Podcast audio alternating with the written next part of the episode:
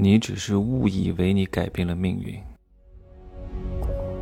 没有事实，没有真相，只有认知，而认知才是无限接近真相背后的真相的唯一路径。Hello，大家好，我是真奇学长。哎呀，这两天在深圳待了四天，把我累得不行，特别是昨天，到夜里三点钟才睡觉，这也是我这么多年来第一次。啊，主动三点钟睡觉的，那有时候可能是躺在床上睡不着，那是被动到三点钟才能睡睡着，这是主动第一次哈。至于为什么，我往后面我再讲一讲哈。我在深圳呢见了几个学员，其中有两位呢是亿万身家以上的，还挺厉害的啊。九二年的，二十五套房啊，几十块名表，你说说，最贵的那块五百多万。最便宜的也二十五万，带着个大翡翠，我还跟他合影了，你们可以看到哈，他长什么样。所以人真真的，深圳有钱人太多了啊。然后我还见了一个人，就是我昨天晚上见的，我因为他到三点钟才睡觉，其实我有点困，我真的非常困，我十一点半就困了。但是我觉得这个机会非常难得啊，就是完全打开了我另外一扇天窗和世界，是我不曾想象的世界。啊，他不是一般的有钱人，我是在二零一七年的时候认识他的。那个时候我来深圳出差，我通过一个社交媒体认识他。哎，我看这个男的，他主动来找我的哈，他说我的哎你好啊等等之类的。我看他发的这些视频，我说这个人有点奇怪哈，他每天他在那儿讲话，我说你讲的什么玩意儿啊，我都听不懂，你讲的是中文还是英文啊？就是哗啦哗啦啦，不是，我不知道他在说什么。后来我才知道，是因为他刚回国，他之前说的都是粤语和英文，他不会讲普通话，所以他是现学的，所以他很多词儿他发发不准，有点大舌头啊。然后呢，我就跟他准备，可能想认识一下，但是因为他脾气特别不好，我那个时候也很冲啊，然后就吵起来了，吵得不可开交，互骂对方傻逼，然后就删掉了。然后后来又过了两年，又加上了，加上了之后呢，也一直约见面，也一直没有没有机会碰到。而且他那个时候，就是距离我第一次认识他之后再次加上，已经过了两年多。他那个时候呢，事业比较忙啊，搞什么他的房地产项目啊。我刚开始以为他就是一个，我知道他挺有钱的啊，所以我就觉得他脾气很不好，所以我就不想惯着他，我就我就怼他啊，我就。不想给他什么好脸色看，因为在我心中，像这种的这种公子哥，形象也比较不错。我感觉纨绔子弟啊，无能富二代，所以我我认识他干嘛呢？对不对？他跟我说他是哥伦比亚大学毕业的，我说哦，花钱上的吧。我我没有这样说哈，在我心里这样想的。然后后来再次加上的时候呢，他就把那个房产项目做得有声有色了，很厉害的。这个房产项目是在深圳的那个呃太子湾那边啊。然后那个豪宅呀，啊，一栋就得三四千万啊，对吧？然后这次呢，来深圳，他也说，哎，我们真的要见一见，都五年了，一直吵吵闹闹也没有见过。我说对，以前的我们都比较任性，这次真的想尽办法要见一下啊。然后我就约了他吃晚餐，但是晚餐没约上。我说晚餐没约上，那就不见了吧？他说不行，晚饭之后那还是要见的。啊，因为这机会太难得了啊，不然的话不能再拖了，再拖都多大了呀啊！然后他吃完饭九点多，然后搞来搞去，搞到后来到我这儿来都十一点半了，我真的，我说实话，我就准备在大堂见他一下，然后我就准备睡觉了，打发打发。结果一聊，发现他好厉害呀，他不是一般的富二代啊，就是那种是某个国，他不是大陆籍哈，他是华裔，他是某某个国家首富家族的。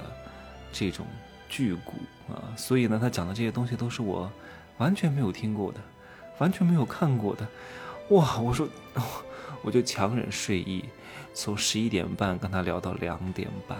哇，我跟各位讲几个细节哈，关于他本人的信息，我就不想讲太多了，讲了太多之后，嗯对他来说也不是很好的事情。反正他就是美美国名校毕业的。啊，精通金融和投资，又懂房地产，啊，形象也很好，身材也不错，白白净净的，啊，三十岁还不到，各位啊，他周边的那些好朋友都是五十多岁的，啊，所以因为他的认知非常之高，他为什么认知很高？因为他的妈妈、爸爸从小就教他一些事情，教什么事情呢？就是他跟我讲了一件事，他说他妈从小就给他钱去赌场赌博啊。当然我知道十八岁以下是不可以去赌场的，那我也不知道他是通过什么方式进去的，培养他一种什么样的概念呢？止盈止损的概念，你不能太贪心。什么时候应该节制啊？做人做事应该怎么样？在哪个场合讲什么话？这种人应该怎么去沟通？商业上的礼节应该怎么去做啊？如何在饭局上跟这些大佬觥筹交错？如何适度的夸奖别人啊？显得不谄媚啊，又比较这个不卑不亢啊，让彼此很舒适。这是他从小就学的东西。所以呢，他跟我讲了一句话，他说。呃，除非是极端个例啊，在这个世界上，四十岁以下的人有我的投资认知和抑制自己冲动能力的人绝无仅有。所以人家年纪这么轻，为什么懂得这么多，认知这么高啊，成就这么大？当然靠他自己肯定是不行的啊！你凭你的十年寒窗苦读，也拼不过别人三代人。人家平时接触的人都是一线明星啊，对吧？一线明星随随便便就在一块吃饭了。你们知道那些非常著名的摄影师，什么陈曼啊等等之类的，就是平时他们生活当中接触的这些人，你可想而知。你知道陈曼是专门给那些顶级一线拍照片的啊，明星拍照片的，而且很多明星咖位不够，陈曼也是不会去拍的。啊，你们可以通过这些侧面的信息了解一下。我今天要讲什么呢？我不是说我跟他聊了什么哈，就是真正的产权是什么，真正的有钱是什么。很多中产啊，很多所谓的白领啊，以为他已经升级换代了。哎呀，你看我在大企业上班啊，我在视频里面其实也讲过，我再简单的提一下，我有名校学历，我在大厂上班。他以为自己是人上人了，他以为自己啊光宗耀祖了，超越了这个祖宗三辈儿啊。你看我混得这么好，我爸爸是工人。啊，我爷爷是农民，我现在是高级经理啊，在大厂上班，所以我牛逼啊！我是我们家最厉害的，你牛什么牛？不都一样吗？一百年前你爷爷是农民，三十年前你爸爸是工人，你现在是白领，顶多就是高级白领，没有没有变的，都是一样的，对吧？只不过是产业升级了而已，让你感觉到你好像变了一样。我以前也说过。现在的白领就跟以前的缝纫女工是一样的，没有什么变化的。还有很多人在大城市买了一个房子，觉得自己是有产一族了啊，天天关注房价。我真的遇到过好多人，哎呀，我刚买这个房子就涨了，有什么用？但是有时候在现实当中呢，我也不好去打击别人的，因为你就这一套房，你又不能卖，你卖了之后，请问？啊，你卖了的钱，然后你再去买一套房子，你原来，然后你再买的第二套房子的价格，难道是五年前是十年前的呀？你还不是同样都涨了？你卖了之后买的价格它也是涨上来的，所以你无非就是换大一点而已，对吧？而且房价越涨，你的孩子越买不起房。但是他们觉得啊，我是有产一族了，我是有钱人了，我是精英了，啊，我是人上人了。你看我买了一个豪宅，贷款还完了吗？啊，五年之后贷款还能不能还得上？都是另外一回事儿呢，啊，万一还不上，你不仅房子没了，你还倒欠银行钱。讲了我这个就好笑，所以各位啊，你要有一点点认知啊，你懂吗？那什么叫产权？就是，就是你你父母能够继承给你的房子不叫产权，因为如果你很蠢，就那一两套房子，很可能给这个蠢儿子、蠢女儿败家子败光。啊，自己脑子不清醒，追一个女人，然后这个房产本上写了这些捞女的名字啊，然后立马两三年之内，就能让你辛苦几十年的家财啊，这个就挥霍殆尽啊，让你断子绝孙。所以你要给孩子什么啊？真正的产权是什么？就是给孩子对赚大钱机会的垄断。这个是什么意思？譬如说你是陈凯歌的儿子陈飞宇，对不对？那请问陈凯歌给陈飞宇什么比较好？难道给他房子吗？对吧？房子对他们来说不是很重要，要给他什么？对吧？当陈凯歌和陈红的儿子的好处是什么？继承了他们优秀的基因、天赋、技能和训练条件，让陈飞宇外在形象非常好，从小就在这个剧组长大，知道怎么演戏，然后被这些。大咖演员啊，专业演员亲手调教，看也看会了呀。没吃过猪肉，还没看过猪跑吗？然后老爸又是著名的导演，给他机会啊，让他上镜，给他舞台，让他有地儿练。这个东西才是真正的产权，叫对赚大钱机会的垄断。本质上，他儿子条件也不错，再加上父母加持，又有信任转嫁和背书，能够让他的孩子持续增值，赚更多钱，变成一个能赚钱的人，而不是直接给他钱。这个才是真正的产权，而不是啊，你就是一个白领，这白领你怎么继承？没法的，对不对？你的职位能继承吗？你的公司又不是你的。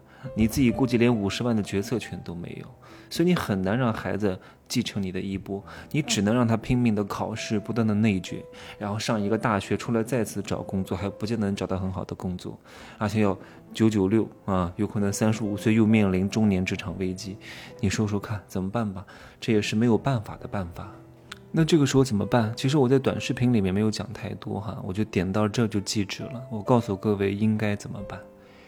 你都已经面临这样的一个状况了，你的孩子再走你之前的路径是走不通了，因为你为什么现在能够当到高级白领、高级精灵啊，当到某个公司的高管？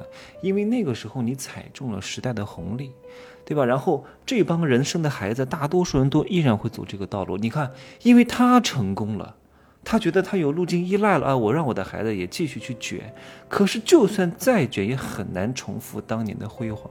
这个时候一定要另辟蹊径，你甚至都可以不让你的孩子去上学，学历在以后是越来越没有用了，真的，越来越没有用，因为学历能干嘛？顶多就是找工作的时候刚开始做一个敲门砖，对于真正当老板没有什么意义。我觉得你这个时候恰恰可以让他在小时候尝试更多的可能。如果你不给他这个机会，他以后大概率不可能过得比你还好的。你的路就在那儿了，你都看得一清二楚了，上限就这么多，上限是很难比你还好。对那下限就是无限下限、无底线的下限。那你为什么不尝试一下另外的可能？从小培养一下领导力，从小培养培养一下做生意的能力，而不是天天在那给我搞学习，学那些啊！真的，这两天不是高考吗？有句话不知道当不当讲哈，不是说学习有多重要，因为没办法，考的人太多了，所以他必须要提高分数。那你考那么高的分数真的有用吗？没有必要的。你考第一名，你靠的是什么？真的是你天赋吗？看一眼就会了吗？老师讲一讲，你回去不复习，不做题海战术，你就能考到全校第一吗？全年级第一吗？全国第一吗？也不可能吧？有非常非常非常少。你还是要不断的做，不断的做，不断的做，不断的试错，不断的试错，不断的试错，搞题海战术，各种类型的题目你都遇到一遍，不断的重复，你才有可能从九十五分提高到九十六分，对吧？你只要考到个八十分，我觉得就可以了，因为你从零。考到八十分，相对来说不要付出太多的努力的，但是你要从八十分到九十分，你要再提高百分之二百的努力；从九十分提高到九十五分，你要再提高百分之百、百分之五百的努力。